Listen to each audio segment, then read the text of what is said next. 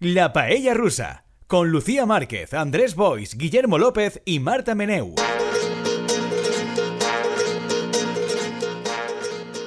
Hola personas paellísticas, seguimos con nuestra serie de programas desde la distancia, juntos pero separados. En este caso tenemos, somos cuatro, hemos conseguido volver a ser los cuatro, pero nuevamente cada uno está en una localización distinta. Estamos jugando un poco como al enviado especial.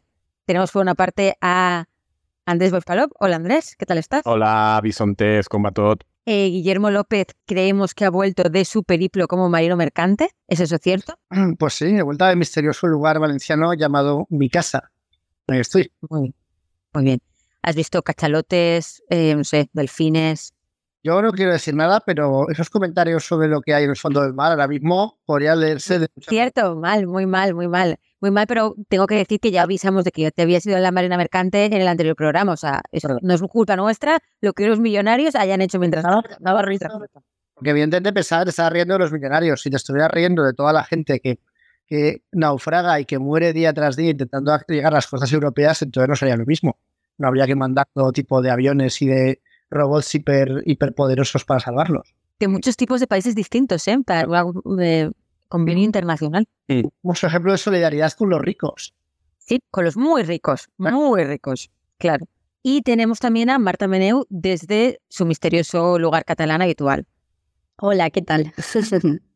Pues la verdad es que yo eh, llevo unos días, yo por cierto, soy Lucía Márquez, eh, he estado estos días siguiendo muy fuertemente el tema del submarino. Es que es adictivo, ¿eh? porque tiene como muchos pequeños detallitos ahí interesantes. Muy mal, muy mal. Sí, quins són els teus detalls favorits? Pues que la mujer de uno de los que están dentro, uno de los dueños de la compañía, sea tataranieta de un matrimonio que murió en el Titanic, que naufragó, por ejemplo, pues es como un detalle de color.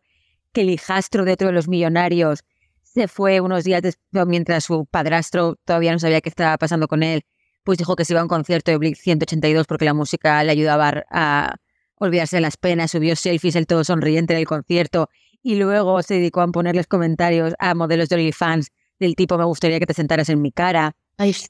tipo de cosas. Por- Per això, o sea, como, mentre son pare estava en el submarí. sí, padrastro, no sé si aquel parte, como es el padrastro, es como, ah, es mi padrastro. Sí, sí, su padrastro está en el submarino, no sabemos en qué situación, y él estaba pues suponiendo un tuit de, por favor, rezad por mi familia. El siguiente tuit, él diciéndole a una modelo de OnlyFans, por favor, siéntate- en mi cara. A ver, ¿cómo lo lleva el duelo? Sí, sí, claro. ¿No? Exacto. Creo que este, sí, era, esa era su tesis, que cada uno lleva el duelo como, como puede. Sí. Ah, sí, home, jo entenc que si estàs preocupat i, i, i trist, és un moment en què estàs vulnerable i a lo millor necessites que algú al teu voltant, o si pot ser més d'una persona, et cuiden una mica i, no, i no, ho veig raonable. I a més, sobretot, suposo que també si és padrastre estarà pensant en heretar, o sigui que, que probablement també està d'alguna manera significant a, a aquests models d'OnlyFans ei, ei, ei, ei, que jo a decidir res Me voy a dar una panoca. Exactament. Sí. Tu veuràs el que fas. Luego también hay otro de los millonarios, son padre e hijo. El Mm. chaval tiene 19 años, que también me imagino que además eh, en el mundo anglosajón, este domingo pasado fue el Día del Padre. Entonces, tú imagínate que eso sea un regalo el Día del Padre, en plan un simpático momento eh, padre e hijo en familia. Pero el, hay un- el millonario con hijos como pakistaní, creo, ¿no?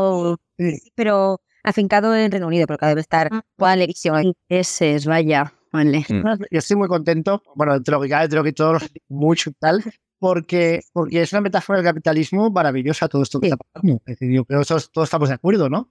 Sí, es que yo estaba pensando en el episodio que hicimos de la paella, donde hablábamos de, de la ficción y los ricos y cómo em, se utiliza un poco como eh, un poco el em, como mm, no sé si decirlo como eh, para crear como un ideal entre la gente pobre y tal, pero es que narrativamente lo que ha pasado me parece que podría ser perfectamente una de las series que, que mencionamos por eso, porque son eh, personas encerradas que están dirigiéndose con un mando de la Play. So- hay, hay un niño, o sea, hay un padre y un hijo. Luego son todos súper millonarios con... Absurdamente ricos, como ricos, no- no, no, no, no.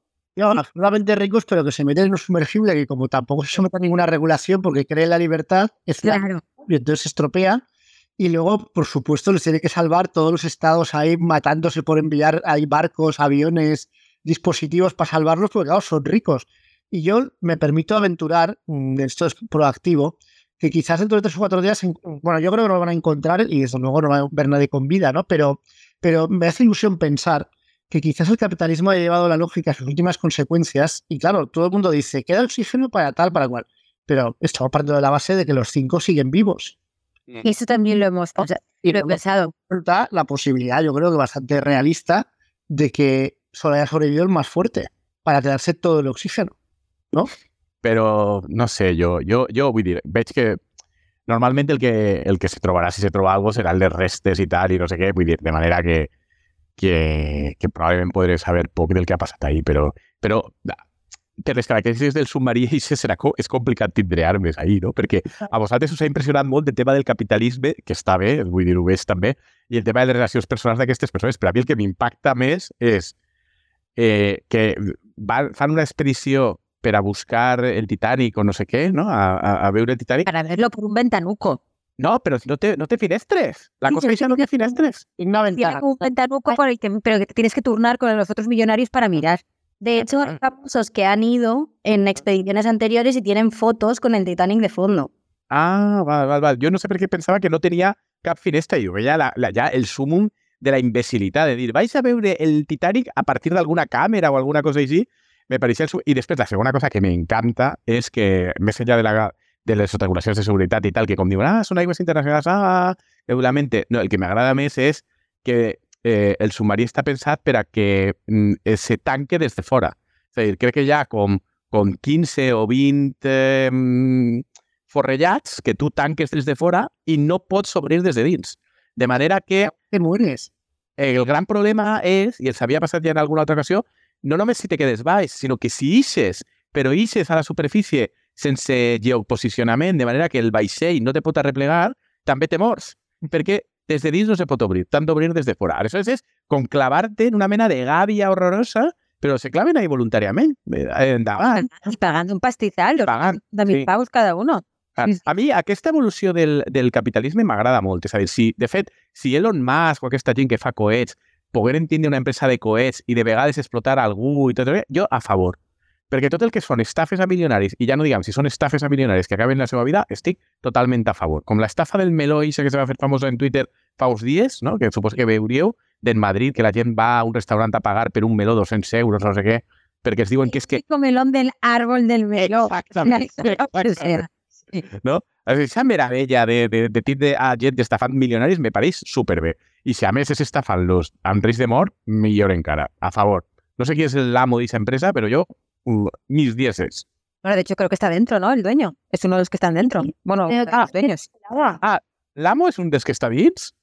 Sí, Però per què? pero yo, vamos, hasta donde yo sé, sí. Es el que lleva el mando de la Play, que yo sepa. Sí. Sí? Ah, val, val, val. O sigui, que, que l'amo és un, no, no té a un, a un tripulant o una persona contractada, sinó que és ell qui baixa, que tio. Bueno, pues mis Al- dieces este. també. Ah, tenemos a esto y luego tenemos a Gladys la orca adiestrando a otras orcas para tumbar eh, cruces, estos yates en- por diferentes puntos marítimos, que también está, está muy bien. Está Gladys haciendo la justicia social por su cuenta y montando un ejército de, de orcas anticapitalistas. Muy bien también. Gladys, está siendo un verano duro para los millonarios. Ha pasado muy mal. Y, y apenas llevamos un día de verano y ahora esta pobre gente está sufriendo más que un perro. Porque Aquí venga, habrá- se sacar el yate y que te venga Gladys. Los pinches.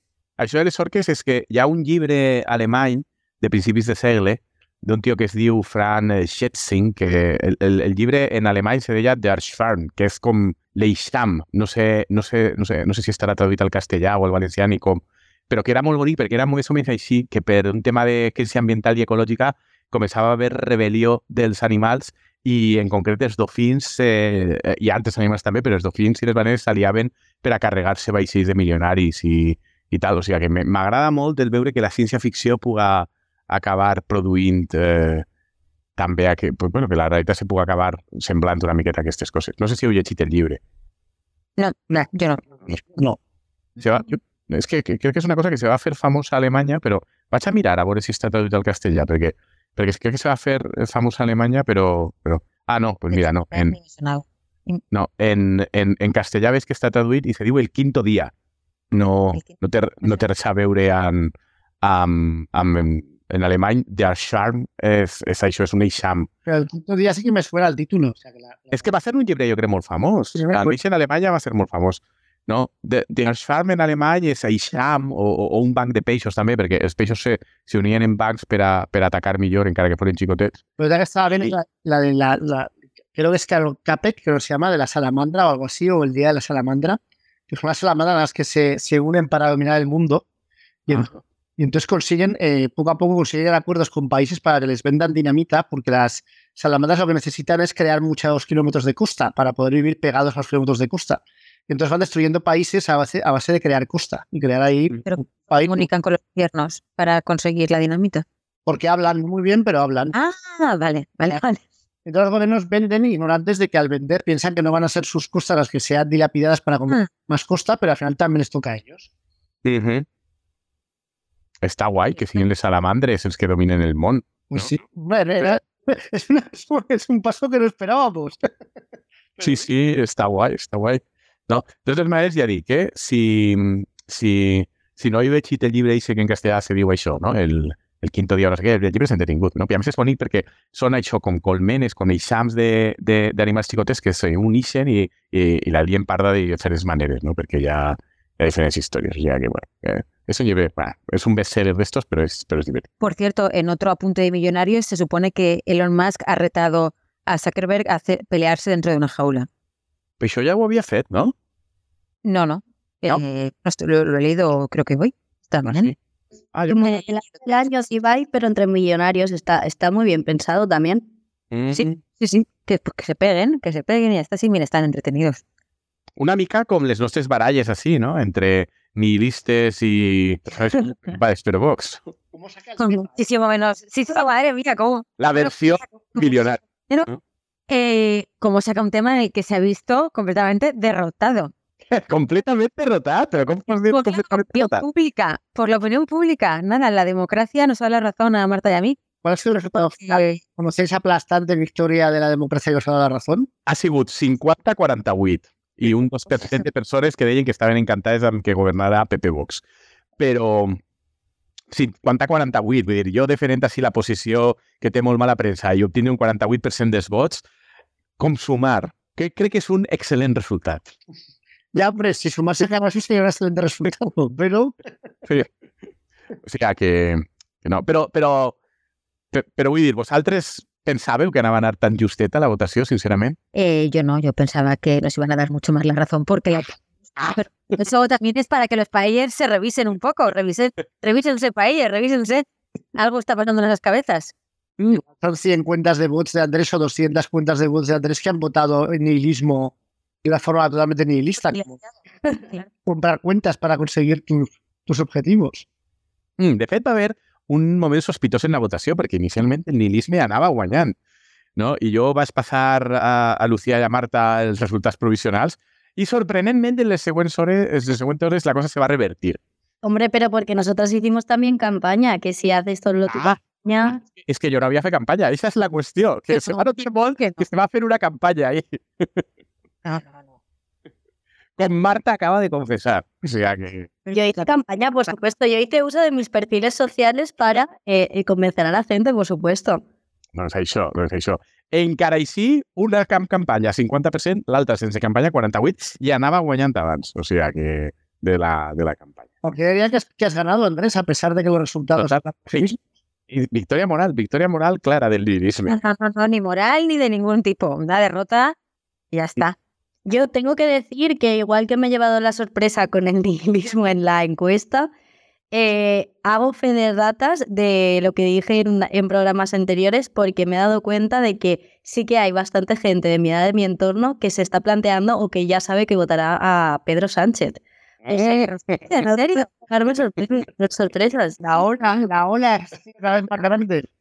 I, la- Marta, a que molts d'ells són potencials votants de Sumar, que no votaran a Sumar, sinó a Perro Sánchez. Totalmente. Y encima me sorprende mucho porque, em, claro, primero que el argumento no es que voy a- van a votar al PSOE, es destacando lo mucho que les gusta Pedro Sánchez. O sea, que es una cosa que yo no estoy entendiendo.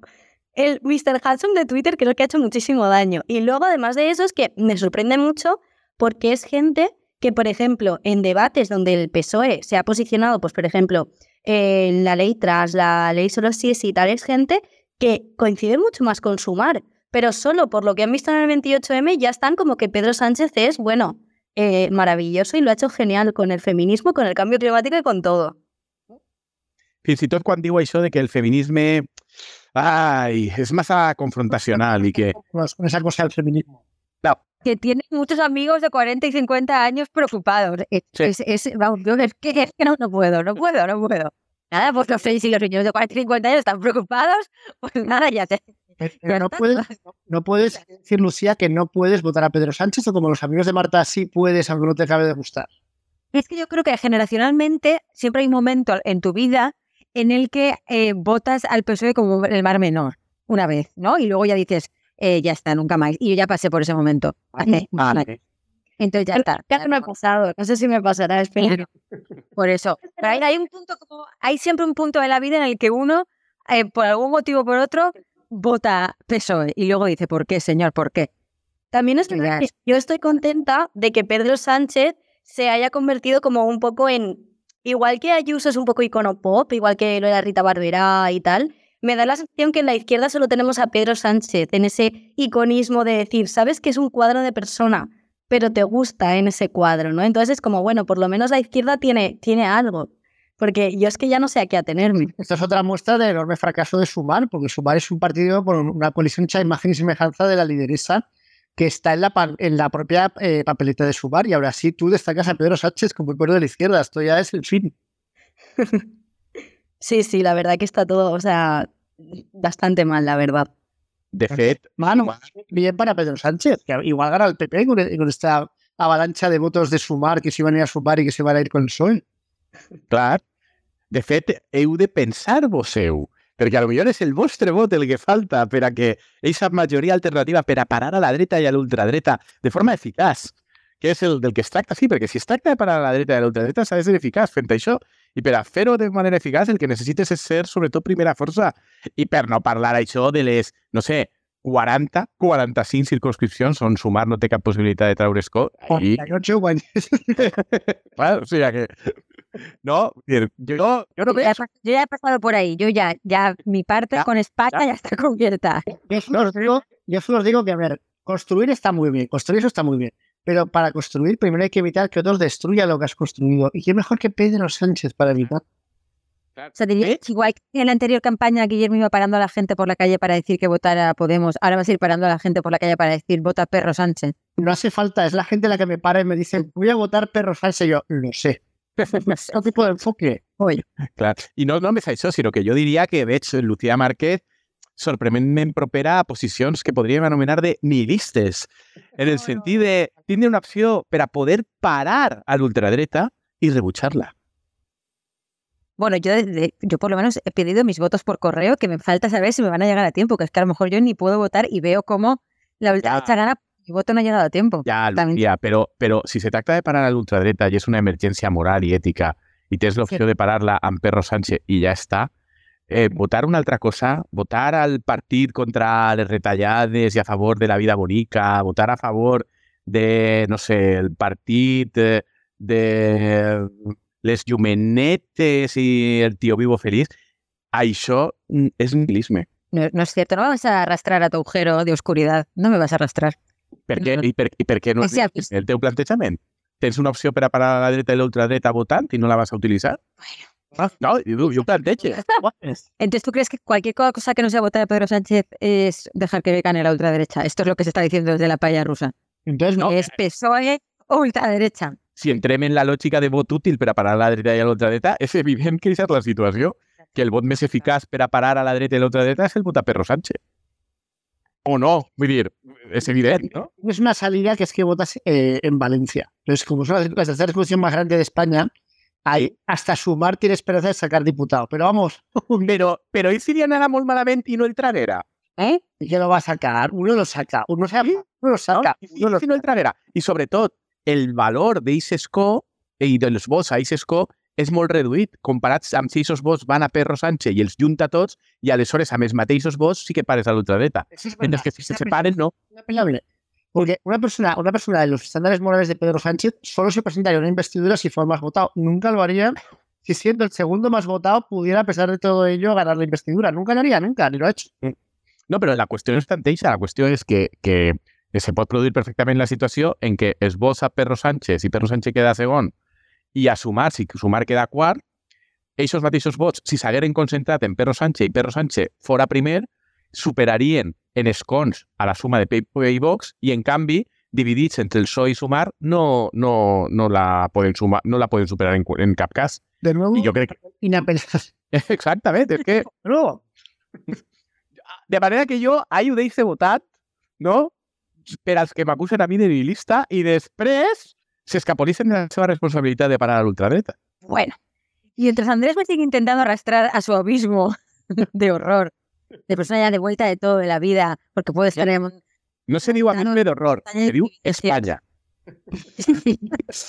Mientras Andrés en su montaña de privilegios observa cómo el universo se desmorona a su alrededor. Poco a poco vamos viendo cómo Perquè La no voteu a Perro Sánchez, perquè no voteu a Perro Sánchez. que ya vota Zapatero, no está, yo ya habría cumplido. Por favor. Bueno, jo només dic... ¿Es un gatiro? pero Lucía, ¿no te, enternece, ¿no te enternece cuando Zapatero sale ahora en todos los medios de comunicación por tierra, mar y aire pidiendo el voto para Perro Sánchez y no te sientes joven de nuevo? ¿Otra vez con ganas de votar a Zapatero, esta vez en la efigie de Perro Sánchez? Mm, Tengo que decir, no, yo lo, si- lo siento. Tengo que decir que, tengo que decir que de los expresidentes que hemos tenido es el que de momento mejor se está eh, conservando, de momento, porque no, Rajoy está desaparecido en acción, Felipe González de vez en cuando por liando la parda y Aznar ha decidido venirse a tierras valencianas a, ¿no? a- a hacer bolos, o sea que por lo menos ¿no? Zapatero está ahí como con sus cositas ahí. tu, tu, tu, tu. Sí, Zapatero es un buen expresidente, sobre todo teniendo en cuenta cuál es el, el percal habitual. Jo estic en radical desacord. O sea, a mi me pareix que el millor expresident és Mariano Rajoy, amb diferència. Pero porque Mariano ya está, se ha ido a sus cosas y ya está como fuera de combate, me refiero en Efectivament. espacio público. És el que jo li demane a un expresident. Bueno, pero O sea, hoy también no hace sabéis cómo para preguntar. también hace que el PP, ¿eh? Rajoy, o sea, no es que no haga nada. Ah, sí? Sí, Sí. Ahí treballant? Que cabrons. Y de todas maneras, si Mariano Rajoy no hiciera nada, sería coherente con lo que hacía mientras era presidente, con lo cual, Eh. ¿cómo puedes decir que ha cambiado mucho su forma de obrar? No, no, no, no. Sí. Però era una forma d'obrar que com a president potser era qüestionable, encara que tenia els seus punts, eh? Però com a expresident me pareix imbatible. Hombre, mejor que Felipe González mm, por ahí diciendo sus cosas, eh, efectivamente. Bueno, durante estos días hemos empezado a ver como las, pequeñas primeras medidas del PP en su nueva ilusionante etapa en tierras valencianas y Marta ha ido recopilando algunas porque queríamos hacer como un top 10, top 5, no lo sé, de las que nos han parecido más emocionantes, ¿no? Más, más fascinantes o que nos, se nos, nos han puesto el corazón contento, nos han resultado más reconfortantes. Porque ya, ya han pasado cositas, ¿no? O al menos se han anunciado cositas que van a pasar. ¿Tenéis alguna prefe hasta ahora?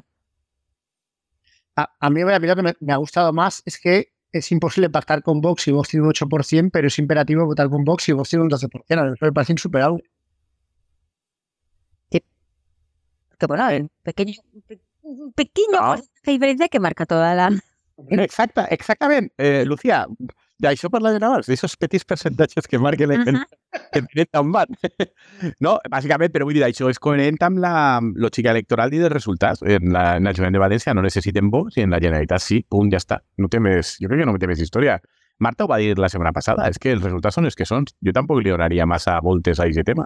És a dir, Pero ese análisis no es, no es de la ciudad de Valencia frente a, a- es de Extremadura frente a la comunidad valenciana y lo hizo Feijó.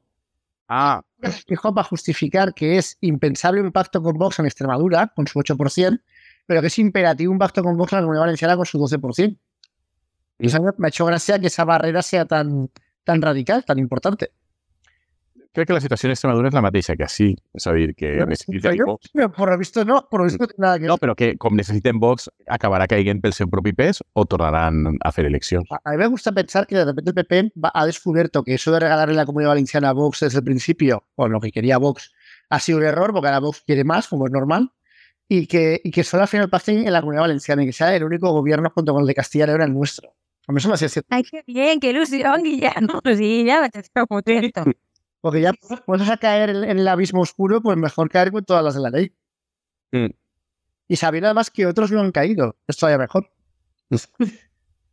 Qué bien. Sí, sí, eso sí que es un horizonte muy emocionante para los próximos cuatro años. Però a veure, Marta, ja que no m'heu portat el llistat de mesures del pacte Vox-PP que considereu que són línies roges per a la democràcia, quines són aquestes primeres mesures del PP que ha anunciat a València que t'han fet particular gràcia? El Claro, llistat- yo tengo que decir en otra fe de ratas de cosas que dije en otros programas, eh, yo estaba convencida de que el PP eh, un poco iba a venir del trauma de cómo perdió el gobierno en Valencia, eh, bueno, con el cierre de, de Canal No, con todos los pufos que tenía por ahí abiertos, con todos los casos de corrupción. Y yo pensaba, jolín, pues vendrán un poco escarmentados y querrán como por lo menos al- los primeros años mantener un poco las formas. Pero claro, ya me he dado cuenta que no, porque mm, esto de que no haga ni un mes que María José Catalá es mm, alcaldesa y se traiga aquí a Aznar a hacerse una, o sea, a que entre en el ayuntamiento y que se haga una foto, es como, bueno, pues, pues me da a entender que, que les da igual, que ellos están como súper orgullosos de, de, de cómo acabaron eh, hace ocho años, ¿no? Entonces, esa una. O sea, a mí de verdad que me ha parecido como súper fuerte ver una foto de Aznar hoy en día eh, en, el, sofá este que tienen para invitados del ayuntamiento. O sea, me ha parecido muy fuerte. Y luego, eh, bueno, em, la dialéctica esta en que Almeida promete una mascleta en Madrid si, al- si Catalá es alcaldesa de Valencia, es decir, si el PP gana Valencia y cuando el PP gana Valencia eh, se, se da esa mascleta en Madrid, es como, bueno, pues hemos vuelto a ser un poco, o sea, es como para mí la reafirmación de que somos la playa de Madrid literal. Excepto cuando hay Hombre, yo- que entonces Borja Semper se va a un descampado madrileño y le plantan unas, unas sombrillas azules fingiendo estar en la playa. Que es como, serio, no puedes coger un ave, un ave. No, Ya- no, ya no, no, no, no, no, no, no, Lucía, no, no. Millor que facin ahir la playa. Estic absolutament en contra del vostre plantejament. És a dir, si volen fer masquetes en Madrid i fer-les en Madrid i no vindre, millor. Si volen Que les tindre van a. Madrid, Van a ser las dos cosas. no, Madrid, millor. Claro, es que el tema es que la mascleta en Madrid seguro que no es en marzo cuando sean aquí fallas, seguro que será en otra época del año para decir, mirad qué guay es, pues en marzo todos a Valencia. Sí, no sé.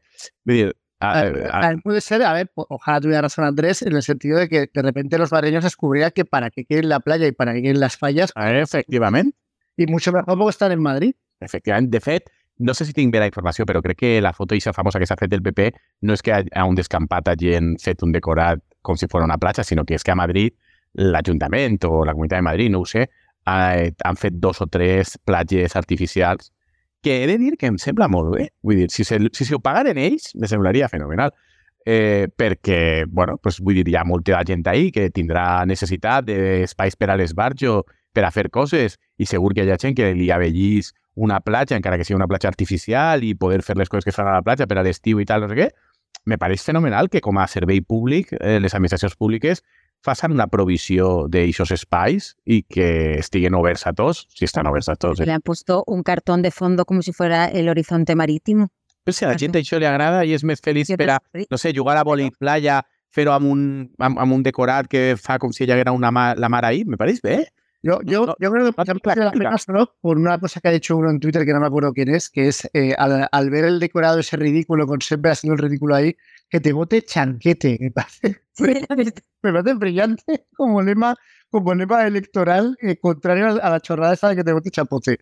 Yo creo que han hecho el ridículo y que son, o sea, eso eh, yo creo que ni siquiera los votantes del PP que no sean de Madrid les hará gracia, porque es muy, es muy ridículo, muy ridículo. Però, ¿así? No, de De hecho, descalzo por la arena esa que es como de obra, que seguro que quemaba muchísimo. Y el Pero- pobre se quema las plantas de los pies. Però si la sorra de la platja sí també crema una barbaritat.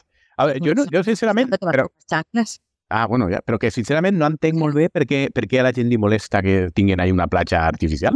A mi és que me pareix fantàstic. I no ho dic a més de forma frívola o... Pero es que Let's- una rueda de prensa simulando que es la playa de verdad. Claro, claro que la gente tenga una playa artificial estupendo para ellos. Digo, eh, claro que, que lo, es la- el acto electoral en sí. No ho sé, vull dir que, bueno, manifesta el centralisme del PP nacional, que per a fer un acte de campanya tenen clar que si poden fer en Madrid, fan en Madrid, però és que totes les empreses, corporacions, institucions, administracions públiques a Espanya, si poden fer qualsevol cosa a Madrid, la fan a Madrid, perquè prefereixen fer-ho ahí. Perquè com tot està concentrat cada vegada més, doncs ells prefereixen fer-ho tot ahí. Va, què te'n vas a anar? Encara que siga còmode amb l'AVE, perquè val només 9 euros, no? que, que ja no només és que coste menys temps, sinó que val també més diners agafar l'AVE a qualsevol lloc que agafar un Rodalies. Però, bueno, vull dir, no sé, te, per a què se van a moure? No? Jo, sincerament, no ho veig tan criticable, eh, això, justament. Pues siguiente. Sí, ¿este? ¿Saliendo? Següent mesura, següent mesura del PP criticable. que hagas, que hagas ahí un- una cosa llamándolo eh, verano azul, no sé qué tal, y que sea todo mentira. ¿vale? De acuerdo, de acuerdo. Bien. Mira, pa- Masquetas a Madrid, fenomenal. Les si les paga el Madrid, eh? el que no vull és pagar-les nosaltres, perquè si les paguem nosaltres, això sí me, se- me semblaria una presa de pèl. No. Siempre pagamos nosotros. Siempre. Sí, sí, això és de veres, això de touché. Mira, t'ho reconec. Bueno, que- aunque hay un periodista del mundo, del español, de no sé dónde, que ha sacado una maravillosa gráfica que demuestra que somos los más derrochadores. Ah, sí, és un. Otra vez. Que más deuda hemos aumentado junto con Cataluña, los más derrochadores. Sí. Sí, perquè l'Estat te diu que tu has de proveir els serveis eh, públics, sanitat, educació, serveis socials, Sin dinero, pero sin dinero, sin dinero. Exactament, en condicions d'igualtat, però que després tu tens 90 euros per cada 100 euros que té la mitjana espanyola, o per cada 110 que té Madrid, o per cada 140 que té el País Basc o Navarra, i va i resulta, misteriosament, No que llega. t'has d'endeutar. Fixa't, que quines coses passen. Bueno, y lo- y luego las, todas las palabras. Hay un momento que tienes que derrochar. Exactament, has de... com Claro. ahí, has de- Todas las embajadas del Gencat y hubieran quitado todos los coches oficiales, pues igual no habrían tenido que endeudarse. Pero mira, O tancar TV3, no? Perquè a què es fa falta? pues sí, pero mira, no han querido y se han endeudado. Sí. Irresponsablemente. Així són les coses. Així són les coses. Mira, doncs jo us conté la primera, o les dues primeres polèmiques que encantat de l'arribada de, Hombre, sí. del PP a, a València. La primera és el tema de la Mare de Déu, que m'ha semblat una cosa absolutament meravellosa, perquè jo no sé si els oients ho saben, ja siguin els de València o els de fora, però l'any de 36, quan comença la Guerra Civil, així la Mare de Déu Desemparats, no, bueno, no la Mare de Déu, perquè no és la Mare de Déu, és, és una mena de talla, o sigui, en realitat la gent diu la Mare de Déu, no, no és la Mare de Déu, no, és una representació. Aleshores, però la representació ixa de la Mare de Déu, que és una, eh, una cosa de fusta molt lletja, per cert, però bé, això pega amb la ciutat. Eh, diguem que entre l'alcalde republicà de la ciutat i més gent varen salvar-la per a que no hi haguera problemes, que no se sap si hi haguera hagut, però bueno, per a que no hi haguera problemes, de manera que la talla va sobreviure. I acabada la guerra, quan arriben les tropes nacionals, mmm, se restaura l'ordre com cal, eh, la mare, la talla ixa torna a la Basílica la Mare de Déu dels Desemparats, i, una se- i els funcionaris de l'Ajuntament de València, i el que més m'agrada és la història que conten els mitjans, perquè en 2023 ho continuen contant amb dos collons com si estigueren en 1939. Bueno, els funcionaris de l'Ajuntament, voluntàriament i amb el seu propi sou, decidiren fer una rèplica per a que quedara a l'Ajuntament de València, una rèplica més xicoteta. I la pagaren voluntàriament diners. bolsillo. Exactament. I voluntàriament, sobretot, per el seu fervor. No? Perquè, perquè, clar, vull dir, això t'ho diuen, no? I sembla que, que, que a Espanya la gent se ho creu, no? Eh, m'ha- M'hauria saber què li hauria passat a, a qualsevol d'eixos que haguera decidit que no posava els diners que a punta de metralleta eh, no? eh, li, o de Mauser, li, eh, els regulars de, del, del general eh, qui fora que estigués així, no? El, crec que era Alcántara el que va venir, això Guillermo s'ho sabrà, millor que jo. No, no sé. No, crec que, que el que va ocupar València era el general Aranda. Aranda. El general Aranda és qui va ocupar València. bueno, però, però, però clar, m'encanta aleshores que la primera mesura és que el, el pacte d'esquerres, molt d'esquerres, havia decidit restaurar la talla. I després de restaurar la talla, col·locar-la en un lloc en el museu de la ciutat o en una, en, la- en, la, en una sala d'exposicions que hi ha a l'Ajuntament, en, en un lloc de privilegi.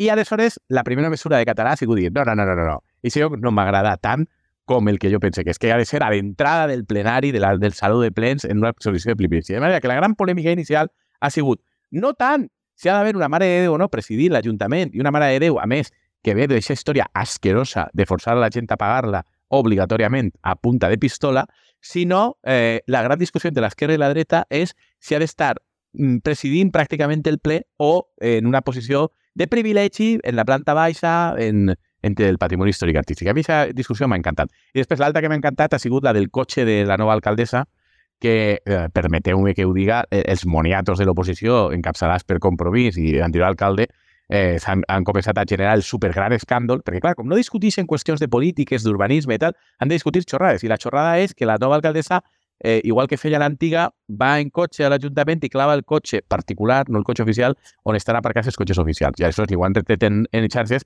i immediatament eixit la nova alcaldessa amb una carta que jo no sé per què ells no saben que li la va li, li, li, és que la juga sempre, porta quatre anys jugant-la i de forma eficaç, que és apel·lar a la seva condició de dona i dir que el comentari és masclista. I en aquest cas, a la seva condició de dona que acaba de ser mare, i això s'ha dit, benvolgut Joan, només te respondré una cosa, cures, eh, lactància, no sé què, tal, no sé què, dius, ala, ja està, ja l'ha destrossat públicament. En el fons, la resposta és una, ma una mamonada, una xorrada absoluta, perquè a la resta de persones que han de treballar a l'Ajuntament de València, que estan en la mateixa situació d'estar a càrrec d'un xiquet o una xiqueta menuda, no es deixen aparcar on volen.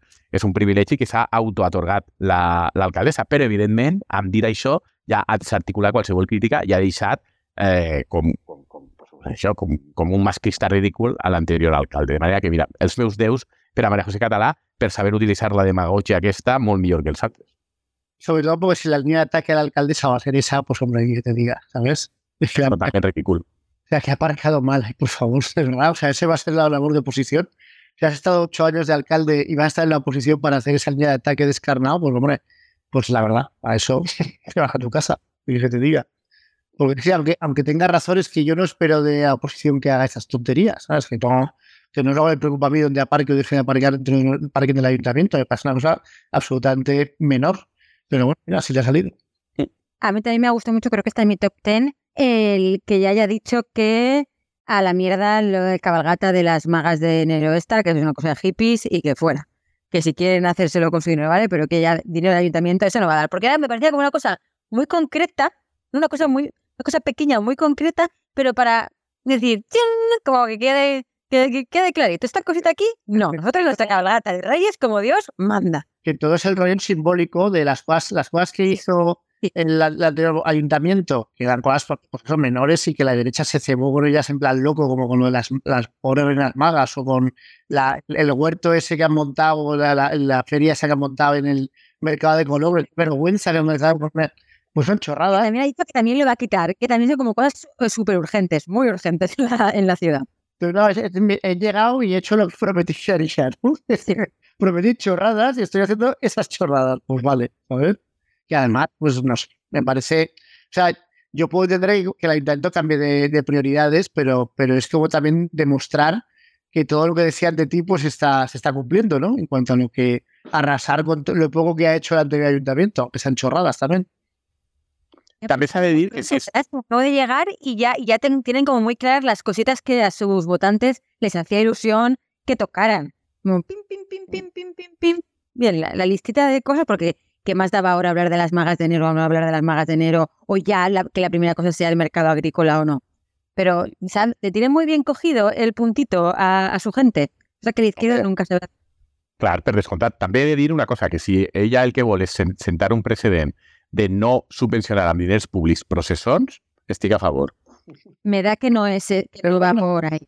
No, pero, yo, pero yo si fuera la izquierda m'agradaria ese precedente y diría, mmm, señora alcaldesa, mira, mmm, si el presidente dice, de acuerdo. Pero es que en eso sí que, pues la izquierda siempre hace muy mal. Que es como, ay, por favor, no nos odiéis, no sé qué, no sé cuánto, como, como moderado, bla, bla, bla. Y luego llega esta gente y pim, pam, las rayas, las reinas de las hippies, fuera lo de la verdura, fuera, el no sé qué, a, a la mierda. Y ya está, eh, no nada.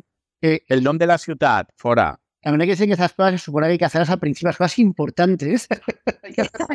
al principio del mandato, cuando tienes todo lo por delante para, para más o menos amortizarlas. Pues ahí está María José Catalá haciendo las cosas importantes en los primeros días. ¿eh? Una actividad incesante. Andrés, ¿qué vas a decir? No, no, que també el nom de la ciutat, que és una de les primeres coses que ha anunciat que se vol carregar i ja ha pres un acord per a encetar el procediment per a carregar-se el nom de la ciutat, que després de molts anys eh, s'havia recuperat el nom històric de la ciutat, el nom cristià històric de la ciutat, que és el nom des de la reconquesta en 1238 per, per Jaume I, no? i aquest nom, eh, que és el nom històric i tradicional, era ara el nom oficial i ella ja ha decidit que se'l vol carregar i que vol tornar a un nom bilingüe, és a dir, que estiga tot en castellà sempre i el nom de la ciutat també sempre en castellà. Mientras hashtag prioridades, las cosas mm. importantes. Pero seguro es que seguro que luego sus votantes están muy contentos porque ya ha empezado a desmontar todo ese sin Dios esos indios que había. I ja està. Però, però si us fixeu, són tot xorrades, eh? O sigui, vull dir, mm, jo crec que això confirma una miqueta, o sigui, xorrades, que te poden parir, semblar més o menys important i tal, pues jo preferís, per exemple, que el nom de la ciutat sigui el nom històric de la ciutat en compte del nom en castellà. Jo ho preferís, però, però bueno, no deixa de ser una cosa que té una, una incidència sobre la vida dels ciutadans eh, limitada. I, I me sembla significatiu que estiguen centrats en aquestes coses simbòliques, menudes, xorraetes, que a la seva base electoral els encanta, i ells no tenen complexos en fer-les, i a més tres fer-les del primer dia, però respecte de les altres coses, insistís, se nota molt que tenen greus problemes per a, per a establir línies de gestió política veritablement diferenciada que tinguen una incidència real sobre la vida dels ciutadans. Per què? Perquè la poca ambició dels pactes de progrés fa que per a ells siga molt assumible tot el que s'ha fet. Efectivamente, bueno, se necesita saber qué se ha hecho. Ya. Saber qué se ha hecho más allá de las vagas, los no sé qué, y cuatro cosas menores más que, que sea derogable, porque lo único que ha dicho esta, eh, la, la alcaldesa es que va, que va a hacer una auditoría de todo el carril bici, porque como también es uno de los, digamos, Claro. temas lo simbòlic també. Mm. No, però sí que, però en 8 anys inevitablement sí que fas coses. O sigui, han fet la revisió del Pla General d'Ordenació Urbana en molts districtes de la ciutat i en general, si fixeu, el PP està prou d'acord en com s'ha fet aquesta revisió i quins drets s'han concedit a les grans promotores. S'ha fet el pla del Cabanyal, que de fet se va aprovar eh, la versió definitiva fa poc de tot el pla per a, per a tot el barri. Eh, s'ha fet la programació, o s'ha encetat la programació de, del Pai del Grau, eh, s'ha fet eh, el, eh, està la programació feta de, de, de la, el famós Turia Nova Ah, pues y que- algún país més. que han, que han aprobado muchos proyectos o muchos programas, pero no, no, ha- no hay realizaciones que el ciudadano pueda ver. Entonces es muy fácil para el siguiente alcalde que llega Mm. y claro moldear a su gusto lo que, lo que, lo que tenga entre manos. Sí, de fet, de fet hi ha algunes coses que ens han deixat per la que inauguren ells, no? I se, esta, esta gent ha aconseguit, per exemple, que el Palau de la Música porte 4 o 5 anys tancat i s'inaugure al setembre amb nova programació i noves sales i noves tal, o per Tras la, exemple, tras la parálisis de la izquierda, por fin. exactament, per fi, per fi ja tornem a tindre Palau de la Música. Exacto. I, I després la cosa més important de transformació de la ciutat probablement que són totes les obres del canal d'accés ferroviari i el soterrament de les vies per a poder aconseguir el, el famós boulevard verd que va des del parc central fins al sud de la ciutat i tot el desenvolupament urbanístic que ja elabora, tot això està ja fet, està licitat, estan començant les obres, tardaran 4 o 5 anys en fer-les, però evidentment els rèdits se'ls emportarà el govern de la dreta, perquè si ja fins i tot el Palau de la Música, si el reobren en setembre, serà que per fi la dreta gestiona bé i reobre el Palau de la Música, imagineu-vos una cosa que és d'ací 4 o 5 anys. A ver, Bueno, yo creo que de 3,5 a 3,9 años para que vaya justo antes de la siguiente. Això haurà molt complicada, eh? O sea, jo crec que tardarà de ser més de 4 o 5, tardarà probablement 6 o 7, però, Necesitar eso es un sí. un- però, però, però d'ací 4, tranquil, que ja es veuran realitzacions, ja es notarà que això està en marxa. Estoy tranquilo, Andrés. hasta aquí nuestro minuto y resultado post y preelectoral de la semana, que mía, no, no, no acaba nunca, ¿eh? no acaba nunca. Es como, ¿No sentís como que llevamos unas cuantas semanas viviendo una especie de rueda de hámster? En la que estoy post o preelectoral, post o preelectoral, preelectoral o postelectoral. Y no, no para, no para, no para. En fin, Para. y claro, después de, después de las de julio, pues se irá ya solo postelectoral, entendemos. Pero todavía unas semanas más, en fin. Y por eso, en nuestra recomendación cultural, yo quería hablar de una cosa que a mí me relaja mucho, mucho, mucho y de la que hablo mucho también. Y de hecho pensaba que ya lo había recomendado aquí y me habéis dicho que no. Si resulta luego que sí que le he recomendado para ellos, yo lo siento, lo siento mucho por no acordarme y lo siento mucho por mis compañeros que tampoco se han acordado. Pero bueno, me habían asegurado que no lo he recomendado. Y es Las Crónicas del Taco. eh, que es perfecto para el momento de eh, estar angustiado por el avance del fascismo, por muy cansado por la vida en general, te pones un capitulito de las crónicas del taco y perfecto, te quedas tranquilito, tranquilito, tranquilito. Crónicas Las del ligas- taco, que, que, que, del Crónicas taco, del taco. de- pero del taco de Pérez Reverte o Camilo José Seda. No, Taco Mexicano. Es una serie documental de eh, Netflix México, rodada en México, en el que cada capítulo se centra en una zona de México y un tipo de taco diferente. Y de hecho es el propio taco el que hace de narrador. Plan, el eh, taco de cochinita pibil. Y entonces hay una voz en off que se supone que es el taco de cochinita pibil y que va contando un poco su historia, de cómo se empieza a hacer ese taco, entrevistan a cocineros especializados en ese taco, a los proveedores, que les, eh, pues consiguen esas materias primas, qué tipo de harina utilizan, eh, pues qué tipo de carne, de dónde salen esa, esa carne y luego todo el proceso de, de, cocinado de los que son, pues van a sitios que a lo mejor son de cocina muy cuidada, muy casera y tal, o también van a puestos eh, callejeros en la, eh, que venden tacos en la calle y también hablan con la gente que los consume y habla un poco pues, de cada taco, en qué momento social, pues hay algunos que están más ligados a lo mejor a una comida especial de los domingos, otros que son, por ejemplo, para cuando sales de fiesta eh, para llevar mejor la borrachera, otros que son para durante el día comer algo rápido. Entonces, muy interesante porque tiene toda esta parte gastronómica que a mí siempre me relaja mucho ver programas sobre cocina y comida, me relaja un montón. Y también tiene la parte un poco como antropológica, etnográfica, algo así, de ver cómo se relaciona la población con, con los alimentos, ¿no? De cómo tanto quienes los preparan, porque a lo mejor hay, hay cocineros que a lo mejor son la sexta generación en familia que prepara esa receta de taco y lo han ido pasando de generación en generación. Y siguen yendo al mismo proveedor que iba a su tatarabuela y cosas así. Entonces, tiene como, eso, pues qué, qué papel juega esa comida callejera en la vida diaria en México. Entonces, es muy interesante ver tanto la parte, digamos, de preparación como el cómo se, que se vive la comida. Y sí, cada capítulo es un taco distinto. Las dos primeras temporadas son todas en México, en diferentes partes de México, y en la tercera temporada, que es la que tengo que terminar todavía, eh, cruzan a Estados Unidos. Y entonces sí que eh, cada capítulo es una ciudad estadounidense y hablan con eh, migrantes mexicanos que empezaron a hacer tacos en los lugares a los que emigraron de Estados Unidos. Era un poco de lo que supuso para la comunidad migrante, que empezaran a cocinar esa comida allí, cómo se relacionan pues con en un país extranjero, o si no, los que son hijos de migrantes, pues cómo han, se han hecho cargo del negocio y tal. Eh, y también lo sigue narrando, cada taco sigue narrando su, su capítulo. Y os quería preguntar, no, no pero, que no la visto porque no la conocíais. Sí, dime, Andrés. Pero, pero después de ver eso, ¿tienes algún taco favorito? Es que aquí es la cosa. A mí me gustan mucho los tacos, me gustan mucho, pero luego el picante me sienta fatal siempre. Entonces eh, estoy sublimando un poco a través de crónicas del taco, de cosas que en realidad sé que no me debo comer porque luego me sientan mal. Es como un espectador de fútbol que no, no puede jugar al fútbol, entonces lo ve. Exacto, porque además, claro, como está Netflix detrás, tienen pasta, se nota que esa producción tiene pasta y hay unos planos de la comida preciosos, de cómo los alimentos están como brillantes, la tortilla, la carne como cae. Entonces, eh, comes con los ojos. Sí, sí pero, pero me dicen ya de, de que te agrade Menchartels, sí. a partir de la historia de la evolució, la història de cada taco, si és més de diumenge, més de família, més obrer, més quijo, més tal.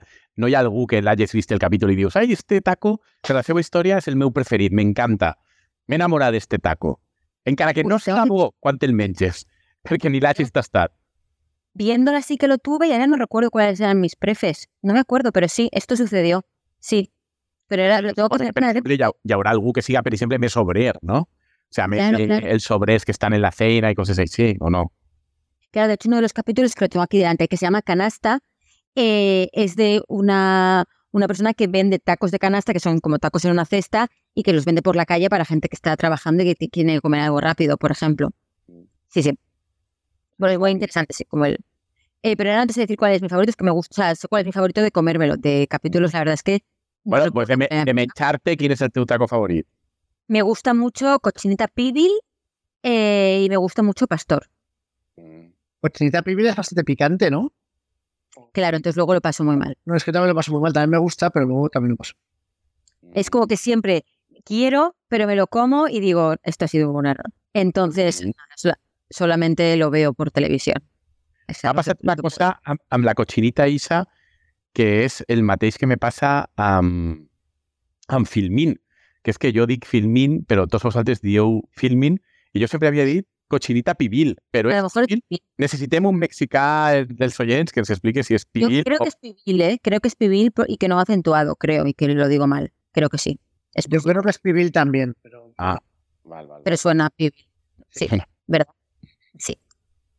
Entonces, pues está, es muy interesante como la mezcla también de pues, gente que sigue haciendo, pues, gente que lo hace simplemente por su supervivencia, gente que está como conservando una tradición familiar y luego chefs que ya se lo llevan a la alta cocina.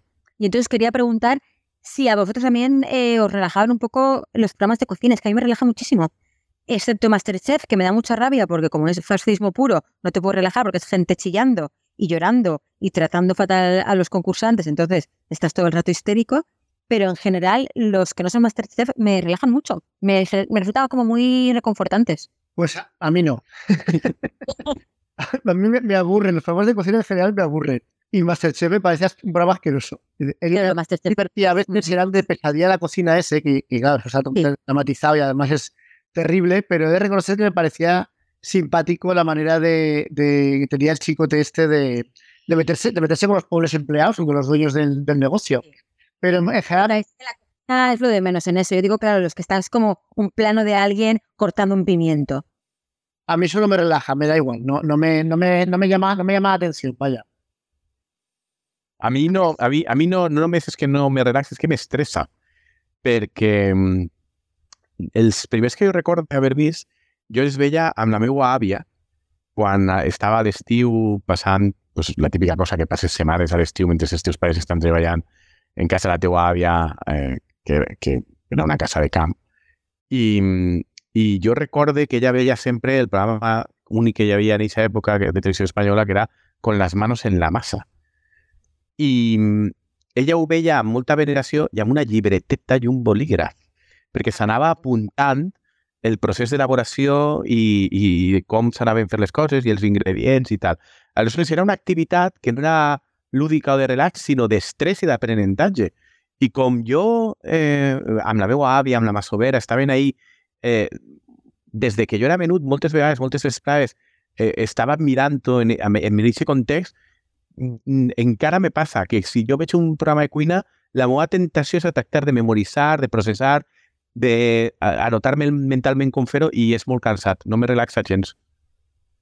Pues nada, entonces nada, porque entonces mi siguiente recomendación era que en unas semanas se estrena la segunda temporada de Bear, que es una serie sobre un cocinero de Chicago que un poco deja el mundo súper tóxico de la alta cocina, de explotación absoluta y tal, y se va, se vuelve al bar de su familia a hacer bocadillos, que es muy buena, muy, muy buena, muy buena, muy buena. Pero claro, si no, si no tenéis ahí feeling con las series de cocina, pues nada, no os la recomiendo. Pero a la gente que sí que lo tenga, recomiendo mucho en una semana, segunda temporada de The Bear, El Oso.